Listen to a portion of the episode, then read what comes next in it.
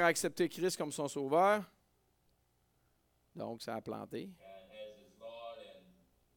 Comme son Seigneur, il va montrer sa foi dans le Seigneur Jésus en voulant être baptisé par lui-même.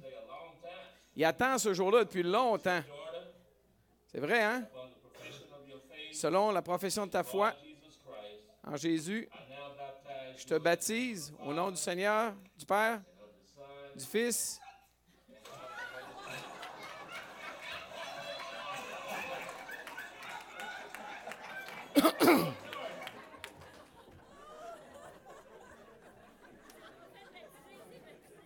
Ouais, il s'est pas fait baptiser, ma mère a dit. Il s'est baptisé lui-même, le gars, là. Euh, je trouvais ça. Que, tu sais, je sais pas si vous avez saisi en anglais à la fin, il dit Oh, je vais le faire, puis il se tire dans l'eau, là. Euh, je trouvais ça trop bon. Euh, puis c'est ce qu'on veut témoigner, puis je pense que les témoignages aussi partageaient la joie de ce petit gars-là de se faire baptiser. Puis comme j'ai dit, peut-être qu'il y en a plusieurs ce matin qui se demandent ouais, mais pourquoi on se fait baptiser? Et ce matin, j'aimerais ça regarder euh, un texte des Saintes Écritures avec vous. Je pense que je me suis mis à on. Oui. Euh, j'aimerais ça simplement regarder un texte des Saintes Écritures avec vous qui, en fait, c'est une histoire d'un baptême. Euh, donc, l'histoire d'un homme qui cherchait Dieu puis qui va se faire baptiser. Donc, si vous avez une Bible, un Nouveau Testament avec vous, je vous invite à tourner dans le livre des Actes des Apôtres, au chapitre 8. Euh, si vous n'êtes pas habitué de tourner dans une Bible, le livre des Actes des Apôtres suit les quatre évangiles, Matthieu, Marc, Luc et Jean, et au chapitre 8. Et moi, ce matin, je ne veux pas vous donner l'opinion euh, de Martin Jalbert, de Juvenal qui anime, de Jean-Marc qui venu de parler. Je veux vraiment vous montrer qu'est-ce que la parole de Dieu, la Bible, dit au sujet du baptême. Et ce qui est le fun, des fois, on peut avoir un livre de théorie qui nous explique tout. C'est correct, et c'est plate à lire. Quand tu as une histoire vécue, une biographie, je ne sais pas vous autres, mais moi, je dévore ça. Euh, et ce matin, on va juste témoigner une biographie. Euh, une histoire vraie qui s'est passée. Et le contexte, c'est que le Seigneur Jésus, on est dans le livre des actes, le Seigneur Jésus est venu sur la terre. Pardon, il n'a pas été reconnu par les Juifs. Il a été condamné à mort bien que même l'homme qui l'a condamné à mort n'a rien vu de coupable dans ce gars-là, dans Jésus. Absolument rien, même dans la page, dans la Bible, dans ma Bible, il y a une page que j'ai soulignée. Euh, qu'est-ce que je vais faire avec ce juste? Sa femme, il dit qu'il n'y a rien entre toi et ce juste. Il ne trouve rien, puis pour le motif de sa condamnation, ils ont écrit Jésus, roi des Juifs. Jésus-Christ, roi des Juifs. il l'a écrit même en trois langues pour être sûr que tout le monde comprenne. Mais il se fait crucifier, Jésus ressuscite. Trois jours après, il y a des centaines de témoins. ça, c'est une des choses qui est vraiment bien attestée. Christ est vraiment ressuscité, le tombeau est vide. Euh, il va être avec ses disciples pendant un certain temps, il va monter, il va partir au ciel. Et là commence l'ère chrétienne. Parce qu'avant, c'était l'ère de l'Ancien Testament. Mais l'ère chrétienne commence vraiment là. Et on a l'exemple qu'on va lire là de cet homme qui cherchait Dieu. Donc, on va lire ensemble Acte 8 à partir du verset 26. Un ange du Seigneur s'adressant à Philippe lui dit, Lève-toi et va du côté du midi. Le midi en passant, c'est le sud. Sur le chemin qui descend de Jérusalem à Gaza. Gaza, c'est la même place qu'on voit aux nouvelles encore aujourd'hui. Celui qui est désert. Il se leva et partit. Et voici un Éthiopien un eunuque, ministre de Candace, reine d'Éthiopie et surintendant de tous ses trésors, venu à Jérusalem pour adorer, s'en retournait, assis sur son char et lisait le prophète Ésaïe. Ésaïe, c'est un prophète qui écrit dans l'Ancien Testament environ 700 ans avant Jésus. L'Esprit dit à Philippe, Philippe c'est un chrétien, l'Esprit de Dieu dit à Philippe, avance et approche-toi de ce char. Philippe accourut et entendit l'Éthiopien qui lisait le prophète Ésaïe. Il lui dit, Comprends-tu ce que tu lis? Il répondit, Comment le pourrais-je si quelqu'un ne me guide? Et il invita Philippe à monter et à s'asseoir avec lui. Le passage de l'Écriture qu'il lisait était celui-ci. Excusez-moi, j'ai mal à la gorge.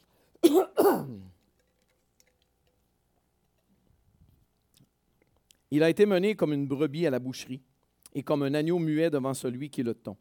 Il n'a point ouvert la bouche. Dans son humiliation, son jugement a été levé et sa postérité, qui la dépeindra? Car sa vie a été retranchée de la terre. L'eunuque dit à Philippe, Je te prie, de qui le prophète parle-t-il ainsi? Est-ce de lui-même ou de quelqu'un d'autre? Alors, Philippe, ouvrant la bouche et commençant par ce passage, lui annonça la bonne nouvelle, l'évangile, si vous aimez mieux, de Jésus. Comme ils continuaient leur chemin, ils rencontrèrent de l'eau. Et l'eunuque dit, Voici de l'eau, qu'est-ce qui empêche que je sois baptisé? Philippe dit, Si tu crois de tout ton cœur, cela est possible. L'eunuque répondit, Je crois que Jésus-Christ est le Fils de Dieu. Il fit arrêter le char. Philippe et l'eunuque descendirent tous deux dans l'eau, et Philippe baptisa l'eunuque. Quand ils furent sortis de l'eau, l'Esprit du Seigneur enleva Philippe, et l'eunuque ne le vit plus. Tandis que joyeux, il poursuivait sa route, Philippe se retrouva dans Azote, d'où il alla jusqu'à Césarée, en évangélisant toutes les villes par lesquelles il passait.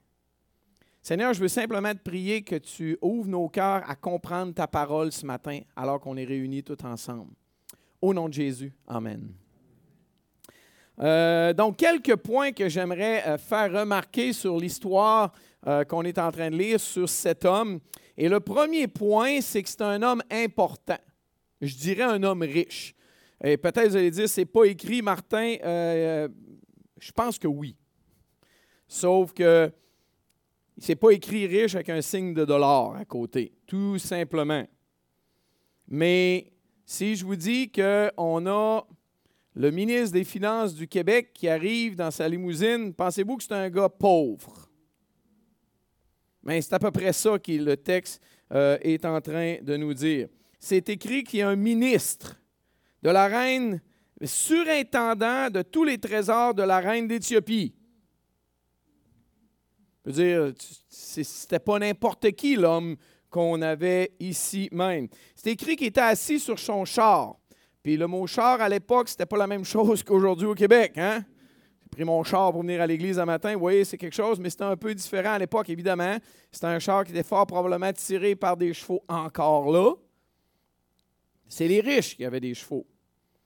Euh, il était assis sur son char et il lisait le rouleau du prophète Isaïe. Puis encore là, on n'allume pas, sauf que nous autres aujourd'hui, si on veut une Bible, je pense que tu peux avoir une Bible complète pour 10 dollars aujourd'hui.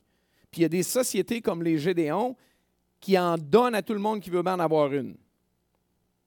Euh, moi, chez moi, dans ma bibliothèque, euh, des Bibles, j'en ai beaucoup. J'ai beaucoup de versions. J'aime ça les comparer comment ils ont traduit chaque bout pour mieux comprendre. Euh, on a électroniquement, moi j'aime bien à Star lire électroniquement, je peux faire des recherches. Ah oui, j'ai vu ça quelque part, je fais une petite recherche. Ah oui, c'était à telle place, je souligne. Euh, ah oui, comment il l'a dit, moi j'ai une, application que je peux mettre 10 versions françaises, juste pour comparer. Je disais, pourquoi tu nous parles de ça, Martin, toutes tes Bibles? C'est à cause qu'à l'époque, personne n'avait une Bible. Ben, personne, ce n'est pas un bon terme très, très, très peu de personnes. J'ai rencontré, j'ai fait plusieurs voyages à Jérusalem, en Israël. J'ai rencontré un scribe qui traduisait la Bible. Il m'a dit écrire le Deutéronome. Ça, c'est Genèse, Exode, Lévitique, non, mais Deutéronome. C'est un travail à temps plein pendant deux ans pour un gars, plus une vérification par deux autres scribes pour être sûr que c'est bien. Comprenez-vous que ça coûtait cher? Avoir un rouleau d'Ésaïe à lui tout seul, cet homme-là était riche. Ce n'est pas écrit dans le texte, mais bon. Le gars est assis dans son char et il lit le rouleau du prophète Ésaïe. Pensez-vous qu'il est tout seul? Moi, je dis qu'il y a toute une délégation avec ce gars-là. C'est le ministre de la reine d'Éthiopie, le surintendant de tous ces trésors.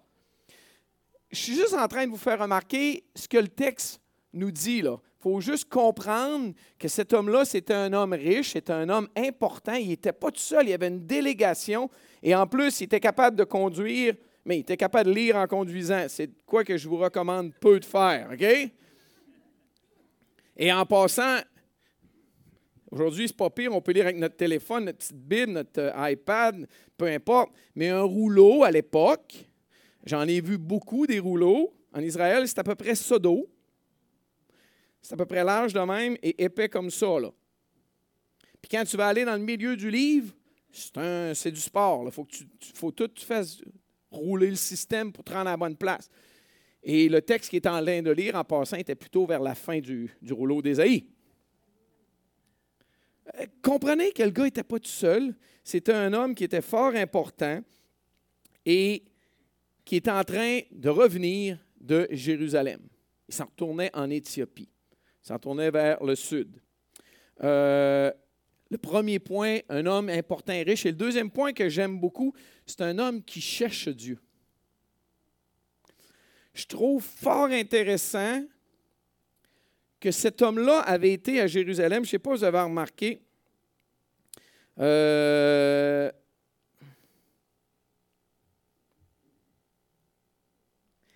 C'était dit. C'est quel verset adoré? 27. OK, merci, je te mêlé. Cela est parti. Voici un Éthiopien, un eunuque, ministre de Candace, reine d'Éthiopie et surintendant de tous ses trésors, c'est ça, venu à Jérusalem pour adorer. Vous savez ce qu'il était venu faire? Il était venu adorer. Mais vous savez quoi? Sa BA religieuse était faite. Il repartait chez eux. Bon, j'ai fait mes affaires religieuses, maintenant je peux m'occuper de mes choses. Non, vous savez ce qu'il faisait en retournant à la maison? Mais ben oui, vous le savez. Il lisait la Bible. Il lisait une partie de la Bible. Il lisait le prophète Isaïe, un des plus grands prophètes de l'Ancien Testament. C'est ce que cet homme-là était en train de faire. Bref, ce que je, vois en ça, c'était un homme qui cherchait Dieu d'un cœur vraiment, mais vraiment sincère. Il voulait lire la parole de Dieu. Ce n'était pas juste un rite religieux qui était venu accomplir cet homme-là. Et j'ai aimé le témoignage que j'ai entendu, les témoignages que j'ai entendus des gens qui cherchaient Dieu, sincèrement, qui voulaient avoir quoi? Une relation avec Dieu. Ce n'était pas juste un, comme on dit en anglais, un checkmark. Bon, j'ai accompli, mais je suis allé à, l'église aujourd'hui.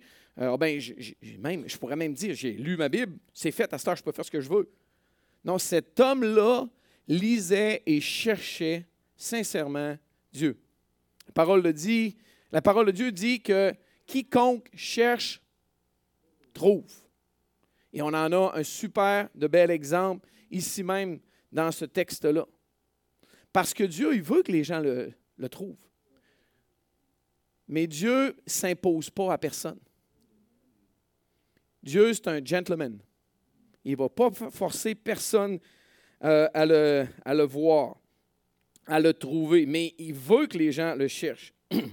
Donc, il est en train de lire ça, et là, Philippe arrive à côté, et en passant, c'est moi, je suis Philippe, j'entends l'Éthiopien lire le texte, pour moi, le texte qu'il est en train de lire, c'est un des plus beaux passages de tout l'Ancien Testament au niveau prophétique qui parle clairement de Jésus. Je suis sûr que Philippe il a entendu ça, il a souri, euh, il dit Wow, Seigneur, quel hasard! Hein? Ça s'appelle la providence de Dieu. Il était rendu juste à la place parfaite il est en train de lire ce passage-là. Je me souviens d'avoir déjà lu ce passage-là avec une personne qui cherchait Dieu. J'y dis pas que c'est dans l'Ancien Testament. J'ai lu, lu, ça. Cet homme-là n'avait jamais vraiment lu la Bible. Il connaissait la Bible un peu comme tout le monde. J'ai lu ça. J'ai dit, ça parle de qui? Ben, il dit, ça parle de Jésus. J'ai dit, c'est vrai, tu as raison, mais sais-tu que ça a été écrit 700 ans avant Jésus? Et en passant, ce texte-là fait partie des trésors un des plus grands trésors archéologiques de tout le 20e siècle. Les manuscrits de la mer Morte, vous avez déjà entendu parler de ça, à Qumran, peut-être les manuscrits. Ça, c'était la plus grande découverte archéologique du 20e siècle, des années 1900. Et dans les manuscrits qu'ils ont trouvés, ils ont trouvé un rouleau complet d'Ésaïe, qui est, c'est un trésor national. On peut en voir une reproduction quand on va à Jérusalem, dans un musée. Le vrai, il est gardé sous terre température, humidité contrôlée. C'est incroyable parce que c'est un trésor. Et quand ils l'ont découvert, c'était mille ans plus vieux que le plus vieux qui possédait. Et c'est un trésor extraordinaire parce qu'ils ont voulu comparer pour trouver les erreurs dans la Bible, puis ils n'en ont pas trouvé. Même s'il y avait mille ans plus vieux que le plus vieux qu'il possédait. C'est un texte extraordinaire et notre Éthiopien pardon, est en train exactement de lire ça. Et quand il voit Philippe, il l'invite à monter. Philippe, il dit Est-ce que tu comprends? Il dit Comment je pourrais si personne ne me l'explique? Monte avec moi, explique-moi. Tu sais, quand je vous dis qu'un homme qui cherche Dieu, et vous savez, c'est quoi la prochaine étape? C'est un homme qui va trouver Dieu. Tout simplement. En lisant avec Philippe. Euh, moi, je crois très clairement que c'est Dieu qui a envoyé Philippe juste là pour comprendre, aider cet Éthiopien-là à comprendre parce qu'il cherchait Dieu. Et là, il va y expliquer le passage. Et j'ai pensé vous le mettre à l'écran, le passage qu'il est en train de lire. En fait, j'ai pris un petit peu avant, un petit peu après du passage qu'il est en train de lire pour inclure. Non, j'ai pris un petit peu avant et le passage qu'il est en train de lire. Le texte juste avant dit, Cependant, ce sont nos souffrances qu'il a portées. C'est de nos douleurs qu'il s'est chargé et nous l'avons considéré comme puni, frappé de Dieu et humilié. C'est-tu assez clair? Bon, on est 700 ans avant Jésus, là. Mais il était blessé pour nos péchés, brisé pour nos iniquités. Le châtiment qui nous donne la paix est tombé sur lui. Et c'est par ces meurtrissures que nous sommes guéris. Vous venez de lire l'Évangile écrit 700 ans avant Jésus, mesdames et messieurs. La première vérité que je vois de ce texte-là, j'aimerais ça en faire ressortir trois. La première vérité, c'est que nous sommes tous pécheurs coupables devant Dieu. Le prophète Ésaïe n'arrête pas de parler du péché de l'homme. Mais il y a quelqu'un qui est venu payer pour le péché de l'homme. Et cette personne-là, nous, on a le bonheur de le voir, de le connaître. C'est Jésus-Christ. Nous, à Sherbrooke, on a le bonheur d'avoir une chose qui nous rappelle cet événement-là, mais que les gens ne le voient même pas. C'est la belle, superbe grosse croix qui est au sommet du Mont Bellevue, juste par là. Puis on se promène un peu partout dans la ville de Sherbrooke. Moi, je peux le voir de chez nous, de ma cuisine, l'hiver, quand il n'y a pas de feuilles. Euh, littéralement. Mais il était blessé pour nos péchés. Brisé pour nos iniquités. Le châtiment qui nous donne la paix avec Dieu est tombé sur Jésus. Je vous ai dit tout à l'heure, même l'homme qui a condamné Jésus à mort, il a, il a dit quoi? Jésus était juste. Sa femme avait eu des rêves est allé le voir et dit Arrange-toi qu'il n'y ait rien entre toi et ce juste. Pilate va les regarder puis il va dire aux Juifs Mais qu'est-ce que vous voulez que je fasse avec ce juste? Les Juifs vont dire C'est pas grave que son sang tombe sur nous autres. Est-ce qu'il sait ce qui va arriver 35 ans plus tard La ville de Jérusalem va être détruite. Première vérité nous sommes coupables devant Dieu. On a commis ces fautes-là. On continue notre lecture d'Ésaïe. On va aller là, verset 6. Nous étions tous errants comme des brebis, chacun suivait sa propre voie. Et l'Éternel a fait retomber sur lui l'iniquité de nous tous. Ça revient à ce qu'on avait lu. Le châtiment qui nous donne la paix est tombé sur lui, et l'Éternel a fait retomber sur lui l'iniquité de nous tous. Et la deuxième vérité que je vois dans ce passage d'Ésaïe de l'Ancien Testament, c'est quoi? C'est que Jésus a payé pour moi, il a pris ma place volontairement. Pourquoi Jésus est mort sur la croix? C'est à cause de ses fautes, de ses erreurs? Pas du tout. Pas du tout. Il a accepté de le faire à ma place, à la place de Lynn, de Linda, de Christophe. C'est pour ça qu'ils veulent aller se faire baptiser aujourd'hui. Ils ont réalisé ce fait-là. Jésus a payé volontairement. Jésus, ailleurs dans les évangiles, il dit, personne ne montre ma vie, je la donne librement. C'était la volonté de son Père, oui, mais Jésus a accepté volontairement de donner sa vie. Et lorsqu'on lit les évangiles, C'est clair. Lorsque le, le, centenier qui a mis Jésus à mort, qui a contrôlé la crucifixion, l'a vu mourir, il a dit quoi? Assurément, cet homme était fils de Dieu. J'ai souvent parlé, c'est un de mes textes préférés dans l'Évangile de Marc, chapitre 15, verset 39, ce petit verset-là. Un trésor, un homme neutre. Puis quand il a témoigné la crucifixion de Jésus, il est mort tellement d'une façon différente d'un criminel. Il a dit assurément, cet homme était fils de Dieu. Jésus a payé pour moi, il a pris ma place volontairement. Et le texte se poursuit. Et là, j'arrive au texte qui était littéralement ce que j'ai mis la petite parenthèse ici, là, c'est là que ça commençait.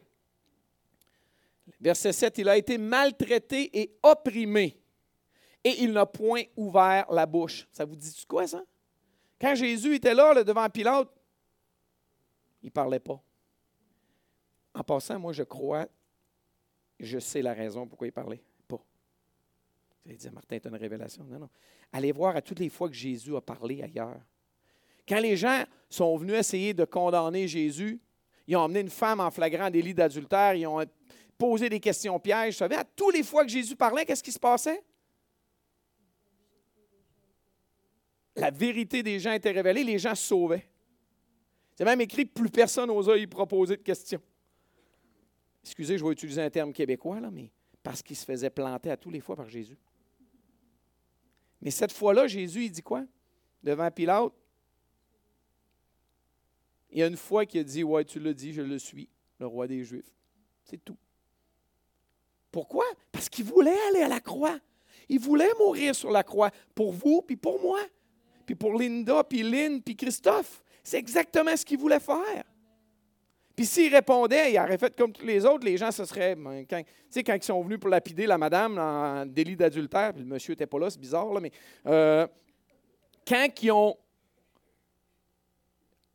Jésus a parlé, ils ont tous pris le pierre, ils sont partis. Puis il aurait fait la même chose. Jésus aurait pu, mais il ne voulait pas. Il ne voulait pas. J'ai arrêté là. Euh, il a été maltraité et opprimé, il n'a point ouvert la bouche. Semblable à un agneau qu'on mène à la boucherie, à une brebis muette devant ceux qui l'attendent, il n'a point ouvert la bouche. L'image est belle. Mon beau-père, le père de Yannick, a déjà eu des brebis chez eux. Ça n'a aucune malice, une brebis. C'est doux, une brebis. Tu peux l'emmener où tu veux, la brebis. Même si c'est pour la tuer, la brebis. Il a été enlevé par l'angoisse et le châtiment. Vous savez ce que Jésus a fait dans le jardin de Gethsemane? Il a, il sué comme des grumeaux de sang parmi ceux de sa génération. Qui a cru qu'il était retranché de la terre des vivants et frappé pour les péchés de mon peuple? La troisième vérité que je voulais faire remarquer, c'est qui a cru en celui qui a souffert pour eux? Et je vous pose cette question à tous ceux qui êtes ici ce matin. Est-ce que vous avez cru comme Lynn, comme Linda, comme Christophe, comme plusieurs des personnes euh, qui sont ici euh, réunies ce matin? Est-ce que vous croyez que Jésus a fait ça pour vous? Des évidences, il y en a à la caisse. Il y en a partout. Comme je vous ai mentionné, la croix sur la ville de Sherbrooke, les Bibles qu'on peut lire. Mais Dieu ne va jamais tordre un bras à personne. Il faut que tu crois. Non, Dieu ne fait pas ça. Dieu il laisse les hommes, les femmes libres. Il demande que les hommes et les femmes euh, le cherchent, et c'est là que je reviens, cherchent Dieu, et ceux qui le cherchent vont trouver Dieu. Et cet homme trouve Dieu. Et ce qui est intéressant, le texte continue. L'eunuque dit à Philippe, non, je suis allé un petit peu plus loin. Euh, comme il continuait au verset 36, leur chemin, ils rencontrèrent de l'eau. En passant, c'était écrit à, tantôt, euh, il était sur le chemin qui descend de Jérusalem à Gaza, celui qui est désert. J'étais allé souvent en, en Israël et il n'y en a pas d'eau. Euh, ici au Québec, des trous d'eau, il y en a partout. Euh, des rivières, il y en a partout. La plus grosse rivière qu'il y a en Israël, c'est le Jourdain. Puis, honnêtement, là, il fait pitié à côté du Saint-François. C'est tout petit. Là. Euh, c'est ça, excuse-moi, un ruisseau. Donc, je ne sais pas où ils ont, mais ils ont trouvé de l'eau. Euh, je ne sais pas quelle époque il était. Oui, c'est vrai que ça pouvait être une bonne époque pour qu'il y ait un peu plus d'eau. Mais tout ça dit, l'eunuque, il dit, voici de l'eau, qu'est-ce qui empêche que je sois baptisé? Ça, c'est mon quatrième point. Il y a un homme qui se fait baptiser. Euh, mais là, Philippe, il va donner à l'eunuque les conditions pour se faire baptiser. Euh, il va être clair là-dessus. Il va dire la condition, c'est quoi? C'est croire de tout son cœur. Puis regardez qu'est-ce qu'il dit, le, euh, Philippe. Si tu crois de tout ton cœur, cela est possible. L'eunuque répondit, je crois que Jésus-Christ est le Fils de Dieu. That's it. Il fit arrêter le char. Philippe et l'eunuque descendirent tous deux dans l'eau et Philippe baptisa l'eunuque. C'est aussi simple que ça. L'eunuque va répondre quoi? Je crois que Jésus-Christ est le Fils de Dieu. Qui peut se faire baptiser, mesdames et messieurs, ici? Ceux qui croient de tout son cœur. Ça, c'est pas dire avec mes lèvres, mais je crois en Jésus. Non, non. Croire de tout son cœur. Puis Philippe, euh, l'eunuque a répondu, je crois que Jésus-Christ est le Fils de Dieu. Christ, ça veut dire celui-là que Dieu envoyait, son Messie, son noin. Il a cru à ce message-là qui avait été écrit dans Ésaïe, que Jésus avait porté les péchés de tout le monde pour avoir la paix. Ça, c'est le message de l'Évangile. Et qui peut se faire baptiser? Une personne qui confesse publiquement Jésus, tout simplement. Il n'y a rien de plus compliqué, euh, plus simple, c'est-à-dire que ça pour se faire baptiser, il faut croire, il faut réaliser qui nous sommes, pécheurs coupables devant Dieu, réaliser qu'est-ce que Dieu a fait pour nous. Euh, la raison pour se faire baptiser, euh, que j'ai mis un petit peu à l'écran, cette eau était une figure du baptême qui n'est pas la purification des souillures du corps. Excusez, j'aurais dû vous dire avant. Pourquoi les gens se font baptiser? Il y a un texte dans, Pierre euh, Pierre, c'est un des petits livres. Il y, a deux, il y a un et deux Pierre. Et la référence euh, que je viens ici, c'est 1 Pierre 3, 21. Pourquoi les gens se font-ils baptiser? Et 1 Pierre 3 nous dit que cette eau, dans ce cas-là, ici, c'est celle-là, toute chaude. Mais si je parle longtemps, elle va être plus froide. Euh, cette eau était une figure, une image du baptême regardez, ça c'est important, chers amis, là. Qui n'est pas la purification des souillures du corps. Ce n'est pas en se faisant baptiser qu'on on devient pardonné de nos péchés. Pas du tout. Regardez, Pierre continue. Pierre, il dit Cette eau, c'est l'engagement d'une bonne conscience envers Dieu et qui maintenant vous sauve, vous aussi, par la résurrection de Jésus-Christ. Euh, le baptême, c'est quoi? Le baptême, c'est un acte d'obéissance à Dieu. Jésus, avant de partir, il a donné la grande commission, souvent qu'on dit euh, au Québec, euh, à, ses disciples. Allez, faites de toutes les nations des disciples, les baptisant au nom du Père, du Fils et du Saint-Esprit. Et c'est ce qui va se passer tout à l'heure. C'est toi, Jean-Marc, qui va baptiser? Jean-Marc va les baptiser au nom du Père, du Fils et du Saint-Esprit. C'est un acte d'obéissance que Lynn, Linda et Christophe font, d'obéir à Dieu en passant par les eaux du baptême. Et moi, le baptême, je l'ai toujours comparé au mariage. Et je pense que c'est la plus belle image. Euh, il y a 24 ans, Yannick et moi, on s'est mariés. Mais avant de se marier, là, on s'aimait. Je n'ai pas commencé à aimer Yannick la journée qu'on s'est échangé une bague et qu'on s'est dit oui, je le veux. Qu'est-ce qui a changé au mariage, on a officialisé publiquement, devant les témoins, notre amour et notre engagement à marcher un pour l'autre, à l'aimer d'une façon inconditionnelle durant toute notre vie commune. Puis Yannick a fait pareil. Le baptême, c'est ça. Le baptême, ce n'est pas quelqu'un qui commence à croire en Jésus et qui bon, une fois qu'il est dans l'eau, maintenant, s'il meurt, il va avoir la vie éternelle. Non.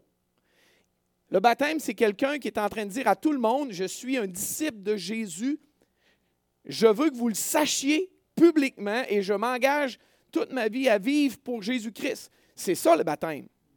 Et si vous ne me croyez pas, ben regardez le texte. Qu'est-ce qu'il dit? C'est l'engagement d'une bonne conscience envers Dieu. C'est exactement ce que le texte nous dit. Donc, pourquoi les gens veulent faire se baptiser? Pour obéir à Dieu, en toute simplicité. Ça, c'est l'histoire de notre homme. Et l'histoire est presque terminée. Et j'aime la fin, puis ça va bien que mon bout de vidéo, ça va bien avec les trois témoignages qu'on a entendus. On a un homme heureux. Euh, puis encore là, c'est pas moi qui le dis. Hein? Euh, euh, Philippe, l'eunuque ne le vit plus, vit plus Philippe, tandis que joyeux, il poursuivait sa route. Philippe se trouve ailleurs, poursuivait sa route pour aller en Éthiopie. Cet homme était joyeux, il avait trouvé le salut en Jésus, il avait eu le pardon de ses fautes, euh, il avait eu l'assurance d'avoir la vie éternelle, puis il avait décidé d'obéir. En passant, il n'y a pas eu euh, ben, ben long entre sa conversion et son baptême. C'est assez rapide dans ce cas-là. Le gars a vu de l'eau. Il dit Je pourrais-tu être baptisé parce que. Puis ils allaient dire Ouais, mais lui, il n'a pas fait ça publiquement. Vraiment? Moi, je suis sûr qu'il y avait un cortège avec cet homme-là. Tu t'en souvenez pourquoi j'ai dit ça au début? Là? Le gars, là, il était sur son char. Il y avait un petit gars qui conduisait son char, puis lui, patentait avec tout ça. Non, non, c'était un homme archi important que vous aviez là. là. Le, surintendant de tous les trésors de la reine d'Éthiopie, je pense qu'il était capable d'y envoyer une délégation pour le protéger, pour aller avec lui. C'est sûr que c'était ça. Et cet homme-là a témoigné publiquement de sa foi en Jésus. Et je suis pas mal sûr qu'il en a parlé à tous les gens euh, dont son entourage par la suite. Et je pose la question, pourquoi était-il si joyeux? À cause qu'il s'est fait baptiser? Non. Parce qu'il avait trouvé la paix avec Dieu. Il a réalisé et admis ses fautes et ses péchés. Il a cru que Jésus est mort à sa place. Il se savait maintenant pardonné. Il a trouvé Dieu. Ça, c'est la raison du bonheur de cet homme. Et vous savez, cette joie est aussi pour chacun d'entre nous en 2019, bientôt en 2020, ici à Sherbrooke. Cette joie-là n'a pas changé. Un jour, Jésus va revenir, c'est écrit clairement dans, les, euh, dans la parole de Dieu, dans, euh, dans le livre des actes, justement. Il l'a dit clairement, clairement. Mais cette joie-là peut aussi être pour chacun d'entre vous. Et je ne vous connais pas tous, chers amis, ce matin. Je ne sais pas si vous avez réalisé ce que Lynn, Linda, Christophe et beaucoup d'autres ici ont fait réaliser leur état coupable devant Dieu. Ou comme cet Éthiopien. Est-ce que vous avez réalisé qu'est-ce que Jésus a fait pour changer cet état coupable que vous avez devant Dieu? Mais si vous ne l'avez pas fait, vous pouvez dès ce matin vous réconcilier avec Dieu. Et l'homme l'a fait. Il a, fait quoi? Il a dit, je crois que Jésus est le Christ, euh, le Messie, le Fils de Dieu. That's it. Vous pouvez le faire dans votre chaise ici même ce matin. Confessez vos fautes à Dieu et reconnaître que celui qui est venu il y a 2000 ans, il l'a fait pour vous puis pour moi. Comme on l'a lu tout à l'heure, c'était pour nos péchés qui a été, euh, qui a subi ce châtiment-là juste à ma place. Donc ce matin, qu'est-ce qu'on va témoigner? C'est un baptême de personnes de différents arrière-plans. il y en a deux qui ont pas mal un arrière-plan similaire, euh, mais je suis sûr qu'ils ont certaines différences. Euh, on va témoigner des personnes qui s'engagent dans les eaux du baptême parce qu'elles cherchaient Dieu, des gens personnes qui ont trouvé Dieu et qui veulent vous dire publiquement qu'elles croient en Jésus, qui sont sérieuses avec Jésus, puis qu'elles veulent aller de l'avant dans leur foi avec Jésus. Elles veulent vous témoigner publiquement qu'elles appartiennent à Jésus. Et je vous invite, et elles vous invitent à considérer le pas qu'elles ont fait pour que ce soit quelque chose qui soit personnel à vous aussi. J'aimerais prier. Seigneur, je veux te remercier pour le fait que tu nous as laissé cette belle histoire. C'est tellement intéressant à lire l'histoire de l'eunuque éthiopien, riche, le ministre, surintendant de tous les trésors de l'Éthiopie. Wow! Tu nous as laissé le récit de cet homme qui te cherchait, qui avait un cœur pur, qui voulait te trouver. Et Seigneur, il t'a trouvé. Il a trouvé la paix avec toi et s'est même fait baptiser pour le dire publiquement. Merci de ce, récit extraordinaire qui nous partage pourquoi Jésus est venu sur la terre. Seigneur, je veux te prier pour Lynn, pour Linda, pour Christophe, que tu les accompagnes toute leur vie. Certainement qu'ils vont avoir des défis qui vont s'en venir. L'ennemi de Dieu ne sera pas heureux de leur engagement.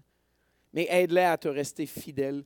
Et Seigneur, je te prie ce matin, s'il y en a qui n'ont pas encore réalisé qu'est-ce que tu as fait pour eux personnellement, qu'ils ne puissent pas quitter cette salle sans avoir la certitude que leurs péchés sont pardonnés d'avoir une relation avec toi et d'avoir cette certitude d'avoir la vie éternelle.